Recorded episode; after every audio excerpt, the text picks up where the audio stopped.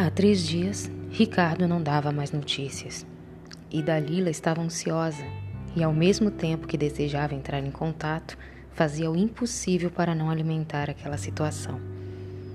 Após uma tarde chuvosa, na rua pairava o silêncio. Durante horas, nenhum cliente à vista. Dalila sentou-se em uma calçada diante de uma loja, acendeu um cigarro e lastimou mais um dia perdido fez uma autoanálise e se questionou por que motivos ainda continuava naquela vida. Passados alguns minutos, recebeu uma ligação, porém não atendeu. A chamada era privada e ela desligou o celular.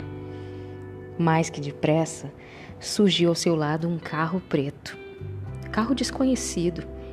Quando ela olhou, era Ricardo.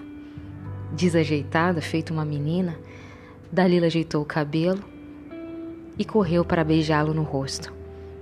Ricardo a convidou para entrar e acompanhá-lo para um jantar especial. E os dois seguiram.